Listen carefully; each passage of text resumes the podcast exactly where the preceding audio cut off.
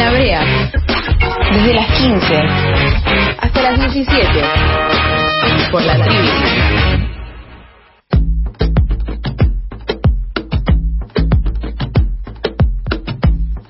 comienzos de esta semana se conoció que los integrantes de la sexta Marcha por la Soberanía del Lago Escondido fueron agredidos y amedrentados con armas de fuego.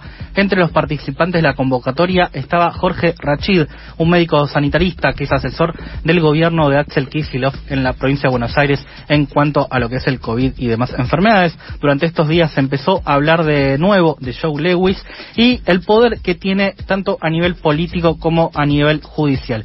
Y alguien que sabe mucho sobre este tema está ya aquí en el estudio. Hablamos de Alejandro Olmos Gaona, a quien hace una semana justamente lo entrevistamos por el posible acuerdo con el Fondo Monetario Internacional, que seguramente vamos a hablar a lo largo de esta entrevista sobre él, sobre el fondo, pero también queríamos hablar un poco y conocer quién es Joe Lewis y el dueño de Río Negro, por decirlo en una forma o no, si es el dueño o no directamente de la provincia. Alejandro, gracias por estar aquí en este estudio de la radio. Gracias a ustedes por la invitación.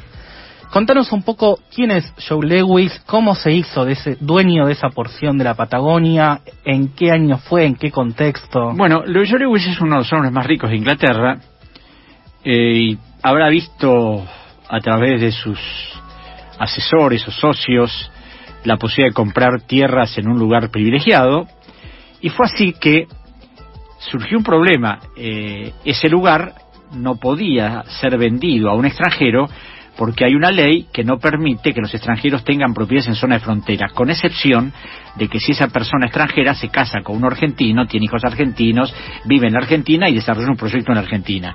Lo que no era el caso de él, porque vive en Gran Bretaña, tiene hijos británicos y su mujer también. Entonces, ¿qué hicieron? Un doctor Lisandro Allende, junto con otros, constituyó una sociedad llamada Properties, de capitales argentinos y pidieron a la Comisión Nacional de Zona de Seguridad autorización para comprar la propiedad. Se dio la autorización y cuando se dio la autorización, Property se convirtió en Hayden Lake y se hizo la escritura directamente a Hayden Lake por 8.063 hectáreas, aunque el pedido era por 7.728. No sé cómo quedaron unas 200 más. Tiempo después, presentaron otro pedido para comprar otras 2.700 y pico hectáreas. Y por supuesto se lo dieron porque era lo mismo que antes. Ahora aquí debe haber habido complicidad de gente en la Comisión de Zonas de Seguridad porque, es decir, era muy raro todo esto, el más el nombre Hayden Lake y, sabiendo que eh, esta gente eh, no eran eh, señores pobres que venían a instalarse en un lugar.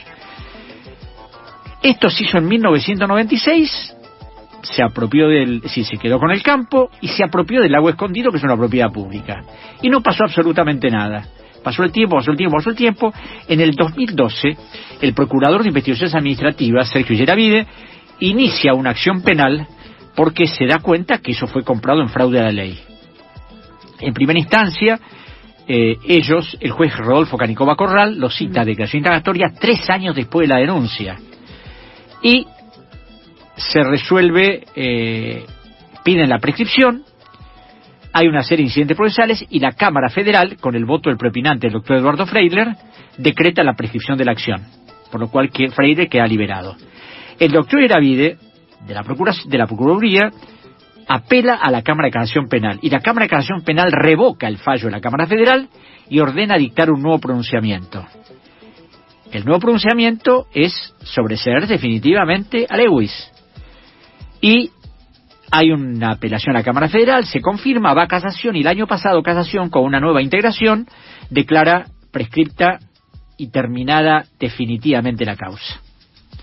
Yo ayer me comuniqué con Santiago Geravide, que es fiscal y que interviene en otras cosas, me dice que ya él se había desprendido en el 2018 de eso, así que yo no sé si la Procuraduría habrá interpuesto un recurso extraordinario ante la Corte, supongo que no, pero ese es un aspecto que es el aspecto penal. Si él cometió un fraude o no. Pero hay otro aspecto, y es que, más allá de la del, tema penal, esa propiedad no puede seguir estando en manos de Lewis.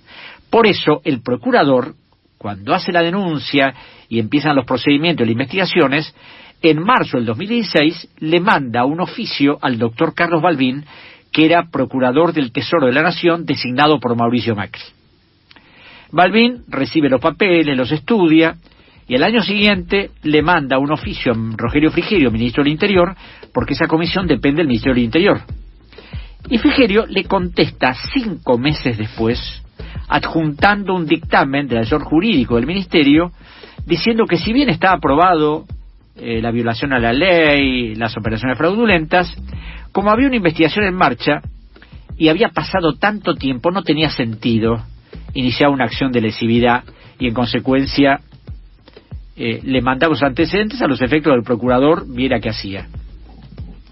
Supongo, suposición, que esto lo debe haber enfurecido a Balbín, porque Balbín, más allá de que lo haya asignado Macri, era un prestigioso jurista, hoy es miembro de la Cámara en contra del Constitucional Administrativo, eh, iba a preparar un dictamen para seguir adelante, pretendía otro dictamen también, el del correo argentino. Entonces Macri dijo, mejor que lo eche a Balbín porque voy a tener problemas. Porque además, Mauricio Macri, en plena imputación a Lewis, se hospedó en su estancia y lo defendió públicamente en todos los medios. Además justificando que era un gran inversor, que había hecho una servidumbre de paso para que la gente pudiera acceder al agua escondido, etcétera, etcétera, etcétera. Bueno, se fue Balbín y designó un amigo de él, Bernardo Saravia Frías, que supongo que mandó al archivo las actuaciones, porque estando yo en el Senado de la Nación como asesor del senador Pino Solanas, le mandamos un oficio, un informe, pedido de informes, para que dijera qué estaba haciendo la Procuración del Tesoro. Y contestó que estaban estudiando los antecedentes, lo que era falso, porque ya los tenían, tenían los informes de la Procuraduría, tenían las sentencias judiciales, la respuesta del Ministerio, y si tenían todo, ¿qué más tenían que averiguar? La intención era no hacer nada. Y bueno, se fue Macri. Y vino el actual gobierno. Cuando asumió el doctor Zanini al poco tiempo, en el 2020, preparé un largo escrito de más de 20 carillas, contando toda la historia con las pruebas, porque además el procurador de investigaciones administrativas me dio copias certificadas de las principales presentaciones que se habían hecho. Entonces le decía al doctor Zanini que acá lo que había que hacer es fulminar la venta, decretar la nulidad de la autorización y como consecuencia la nulidad. El doctor Zanini recién había asumido, era muy difícil conocer todos los detalles de todos los procesos que hay en la procuración. Entonces como una especie de colaboración a este tema, hice eso. A las 24 horas recibí un mail de la Procuración acusando recibo y pidiendo mi número de teléfono. Que no sé por qué, porque nunca me llamaron. Y nunca me contestaron. Entonces, después de varios meses del año pasado, mando un mail de nuevo a la Procuración diciendo que quería saber qué había pasado con mi presentación, si la habían tirado a la basura, si habían dado algún trámite. Y ahí recibí una contestación insólita. Primeramente, me dicen que me contestaban por mail, porque yo mi presentación la había hecho por mail, y que hay un decreto del año 1972 que establecía que las presentaciones ante la Procuración se hacían en papel. Yo chequeé y todas las procuraciones, todas las eh, presentaciones judiciales con motivo de la pandemia se hicieron digitalmente. Claro. Todos los fiscales, todos los jueces, todos tomaban indagatorias, todo a través de, de Zoom y a través de presentación. O sea que, y por otro lado, no podía, no podía esgrimir un decreto del año 72. Bueno, la intención era indudablemente no hacer nada. Y finalmente me dice que como no tenía instrucciones del presidente de la República, él no podía hacer nada. Yo en mi escrito le había puesto que hay dictámenes de la Procuración que establecen que en determinados casos la Procuración puede actuar de oficio, y mucho más en un caso como este, donde estaban probados los delitos y donde además estaba probado el fraude, más allá de que lo absolvieran a Lewis, o sea, que la compra se había hecho a favor de un señor que estaba ocupando un territorio que no podía ocupar en violación de la ley, algo se tiene que hacer. Bueno, nada. Entonces ahora, a través de un grupo político en el que estoy, vamos a hacer una, eh, una presentación al presidente de la República adjuntando mi texto diciendo el señor presidente, en razón de que el procurador no ha recibido instrucciones suyas, le pedimos que lo instruya para que termine con este escándalo. Porque no es solo que violó la ley eh, apropiándose el lago escondido. Es que tiene un ejército de mercenarios, seguramente, comandados por este señor Van Dittmar, que además de echar a la gente sistemáticamente, ha hecho exhibición de armas de grueso calibre para sacarlos y ha dicho los voy a sacar a tiros a los que pretendan ingresar. Esto me lo confirmó la ex senadora Magdalena Odarda, que es presidenta del Instituto Nacional de Asuntos Indígenas, que conoce muy bien el tema. Entonces, yo lo que no entiendo, porque es una cosa pública, la conoce todo el mundo, ¿cómo es posible que el gobierno no haga nada? Que la gobernadora de Río Negro, Anabela Carreras, que supuestamente defiende tanto la legalidad, permita que esto ocurra. Entonces, es lo de siempre. Cuando gente en condición de pobreza, por desesperación, ocupa ilegalmente algún predio, como ocurrió en un famoso parque hace muchos años y algún otro lugar, la sacan sin intervención judicial a palazos. Sí, tiran abajo las viviendas, que construyen y todo lo demás. Pero el señor Lewis es intocable. Parece que debe tener un estatus especial para que nadie pueda hacer nada con él. Es muy buena esa contraposición para dejar bien en claro, ¿no? Lo que sucede, porque recordemos también el asesinato que sucedió hace muy pocas semanas con Elías Garay, un joven mapuche que se encontraba en la Lofkem Kentreu y que también fue asesinado por un grupo también se ve que es algo que se usa también, ¿no? Esa esa represión a mano de obra también se podría decir barata y del mismo lugar, ¿no? Porque eso es lo que sucedió con Elías Garay, porque era mano de obra del señor Rocco, que es quien está, el empresario que está ahí reclamando la propiedad de la Lofkem Kentreu. Alejandro, queríamos hablar de quién es Nicolás Van Dittmar. Eh, queríamos saber que se decía que tienen eh, aeropuertos, aterrizaje, eh, aterrizaje propio, si esto es verdad, si esto está comprobado. Mira, yo no sé exactamente quién es Dittmar, sé que está al servicio de Lewis desde hace años. Sé que es un señor que ejerce, coordina ese ejército de represores que impide cualquier acceso al lago escondido.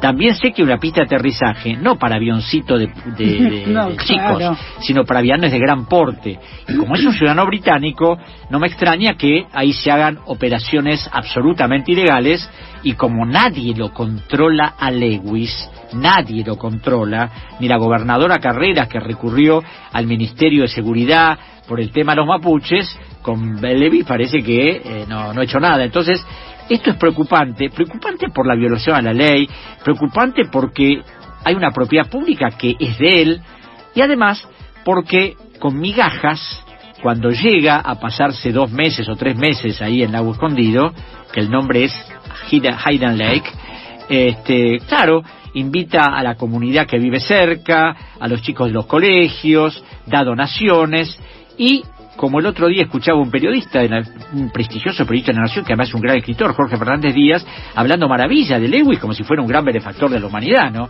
Claro, hace eso para tratar de silenciar y acallar.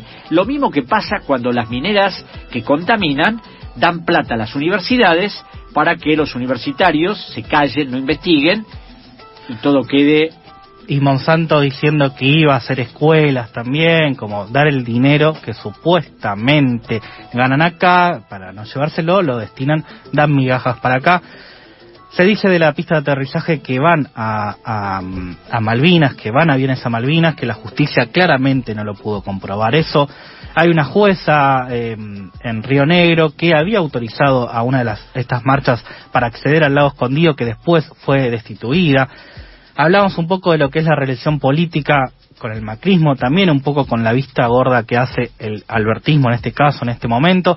Hablamos de la relación con el, eh, eh, con el Poder Judicial, tanto provincial, también hay algo de Poder Federal ahí que está ahí involucrado. Seguramente, porque no es posible que un fallo de casación haya dicho que no y ahora un fallo de casación con otra integración diga que sí.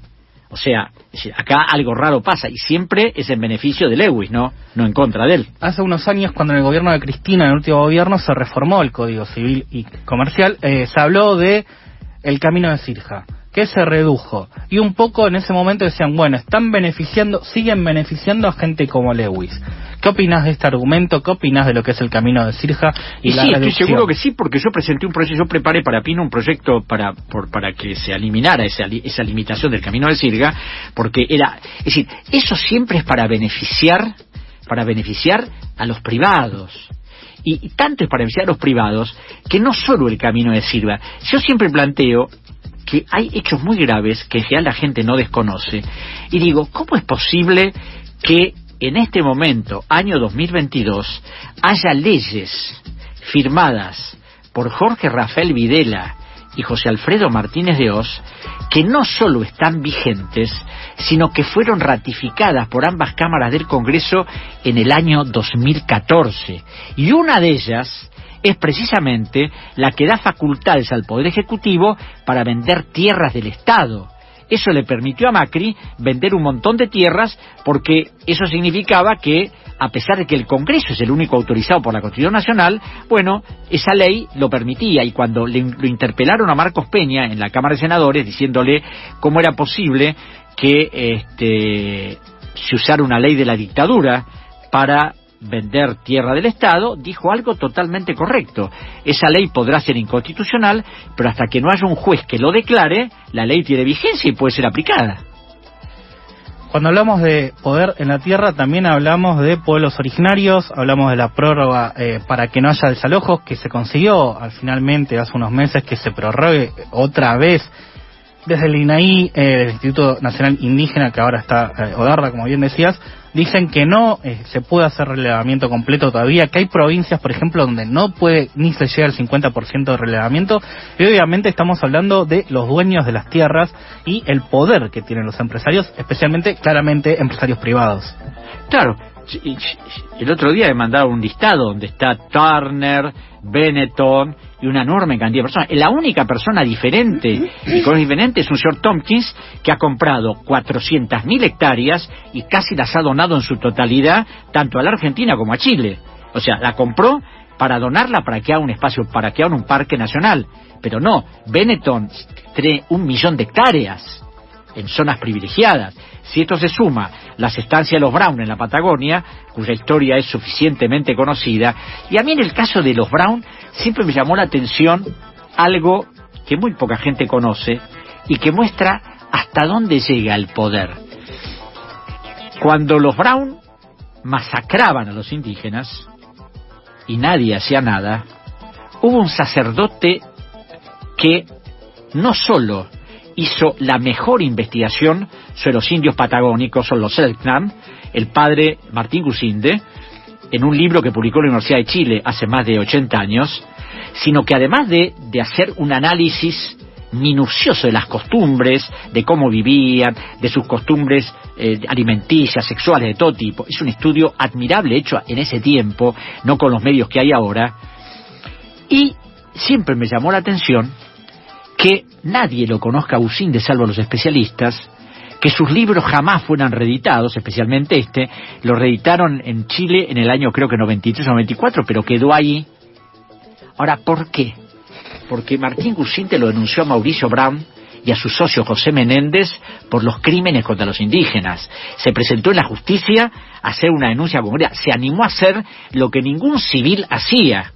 Primero porque él conocía a, los habitantes de esas tierras y además sabía que no eran ni depredadores ni, ni... pero bueno eso te demuestra que el poder llega hasta las academias, ¿no? A tratar de, bueno, este autor tenemos que silenciarlo porque está diciendo algo que y nos ha denunciado. Entonces es terrible que eso pase. Y lo que es terrible es que el poder ejecutivo, que el, que el Estado nacional no haga nada en conocimiento de esos hechos. Alejandro, nos estamos quedando sin tiempo, tenemos un par de minutos. Queríamos preguntarte obligatoriamente sobre la deuda. Eh, sabes mucho, investigas mucho, tenés muchos libros, tenés un libro sobre la deuda argentina, estuviste en Ecuador hablando eh, y, eh, contratado por Correa diciendo vamos a investigar la deuda. Vos dijiste que también era. Y ahora en marzo sale otro libro sobre el Fondo Monetario. Sale otro libro. Em, Hace unas semanas hablamos con vos, hablamos un poco cuando todavía no se había anunciado el acuerdo, ahora se anunció, se conoció la renuncia de Máximo. ¿Cómo viste? ¿Cuál es el rol de la cámpora? ¿Cómo viste la renuncia de Máximo? ¿Crees que se va a acordar, que se va a aceptar el acuerdo en el Congreso y en senadores? Primero no se sabe qué, es el acuerdo finalmente, ¿no? Lo que se sabe es que, por supuesto, el Fondo Monetario va a controlar la economía argentina 12 años y medio. Dos años y medio que dura el programa y 10 años de facilidades extendidas. Sí, la letra chica no, no la conocemos. Es decir, primero el ministro Guzmán dijo que no iba a haber déficit cero sino en 2007, acordó ahora en el 2005, dijo que no iba a haber aumento, no hay aumento de tarifas, el Fondo Monetario le contestó a los pocos días que sí iba a haber aumento de tarifas y seguramente, como las negociaciones son secretas, cuando traigan todo acá, y bueno, y eso lo va a aprobar el Congreso. ¿Por qué lo va a aprobar el Congreso? Primero porque toda la gente que cambiemos, que fue la que constituyó ese préstamo, va a aprobar que se negocie y seguramente una enorme cantidad del Frente de Todos y los gobiernos provinciales, es decir, seguramente Máximo no lo va a aprobar y algún otro diputado que no le responda, que le responda. Este, yo creo que su posición, desde un punto de vista principista, ha estado bien y ha sido valor. Desde un punto de vista de la organización a la que, en la que está, ha sido suicida, porque es generar contradicciones dentro de su propio grupo, ¿no?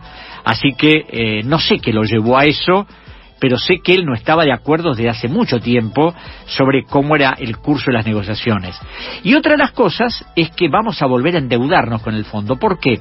Porque si bien de aquí a dos años y medio le vamos a cancelar la deuda que dejó Macri con plata que nos va a dar el propio fondo, los, derechos de, a partir del de, los dos años y medio que empieza el, el plan de facilidades extendidas, ahí vamos acordar pagarle en esos 10 años los 44.500 millones que nos presta el fondo para pagarle al fondo. Cosa que es disparatada para la gente común, pues si uno le debe plata a un banco, no va a ir al banco y decir, ah, mire, deme plata si le pago.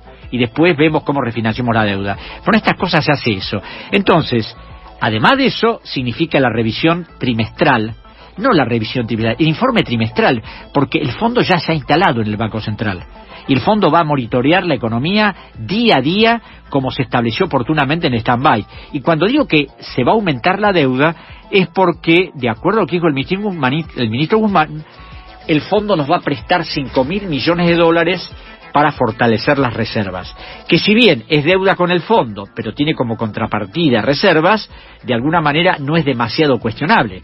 Pero es volver de nuevo a seguir endeudándonos, porque esa deuda significa que seguimos con el control, con el monitoreo, es decir, dejamos la soberanía económica en manos del Fondo Monetario.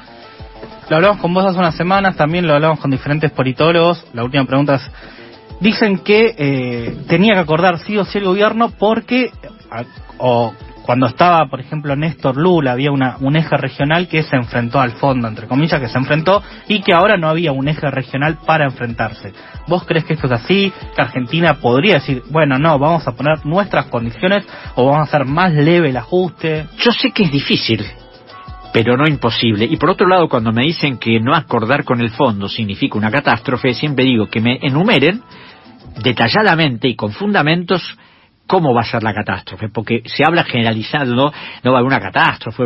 Lo que no saben, ¿sabes lo que pasa? La gente no lee los documentos del fondo, los reglamentos, estatutos, el convenio constitutivo, y no sabe que cuando un país no le paga al fondo, el fondo no puede embargarlo, ni ejecutarlo, ni tomar medidas drásticas de ningún tipo. El fondo puede esperar a través de un largo proceso, lo señalan sus propias normas, por la cual van a venir misiones, se va a negociar, van a esperar hasta que después de dos años, si el país no le paga, ahí el fondo puede intimarlo al país, puede suspenderlo y puede decir, bueno, chau, andate el fondo porque pero bueno, es decir, como no se lee, como no se, no se utilizan recursos que tiene Argentina, como pedir una opinión a la Corte Internacional de Justicia de la Haya, porque la Corte podría determinar que el fondo violó tres artículos de su convenio constitutivo al no advertirle al gobierno que se estaba fugando la plata y era obligatorio que se lo dijera, al no advertirle que el objetivo del préstamo no había sido concedido y tampoco lo hicieron, y finalmente que el artículo primero dice, como se hace una operación de esta naturaleza tan grande, tenía que exigirle garantías que no le pidió.